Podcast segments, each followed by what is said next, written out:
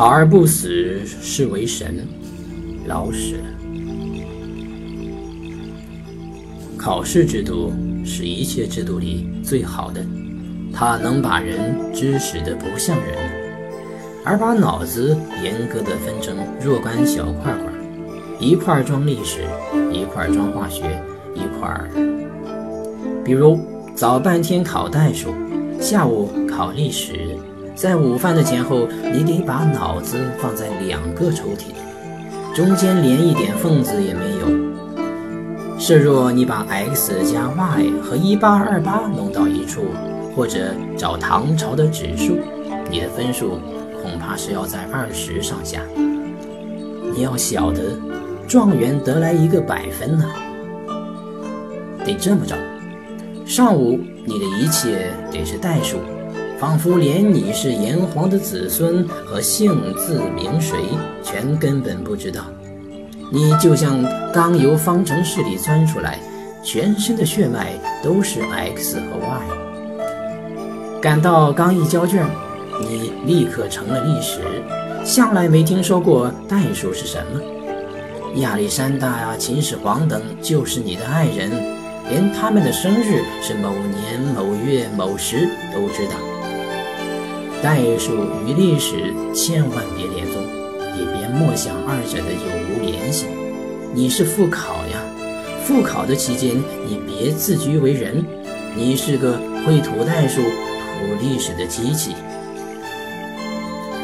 这样考下去，你把各样功课都吐个不大离。好了，你可以现原形了。睡上一天一夜，醒来一切茫然。代数、历史、化学诸般武艺，通通忘掉，你这才想起，妹妹，我爱你。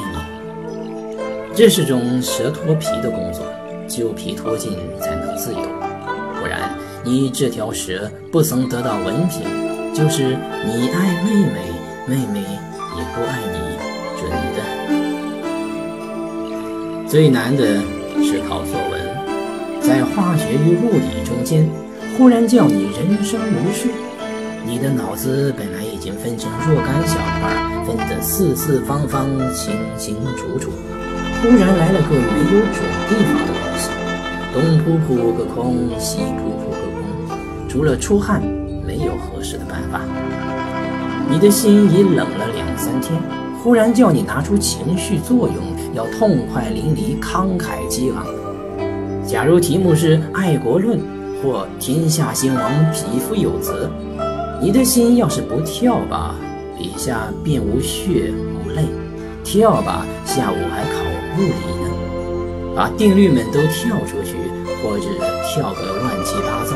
爱国是爱了，而定律一乱，怎没有人替你整理？怎么办？幸而不是爱国论，是山中消夏季，心无需跳了。可是得有诗意呀。仿佛考完代数也更文雅了似的。假如你能逃出这一关去，你便大有希望了。够分不够的，反正你死不了了。被人生于世憋死，不是什么稀罕的事。说回来，考试制度还是最好的制度。被考死的自然无需用题。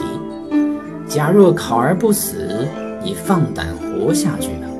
这已明明告诉你，你是十世同难转身。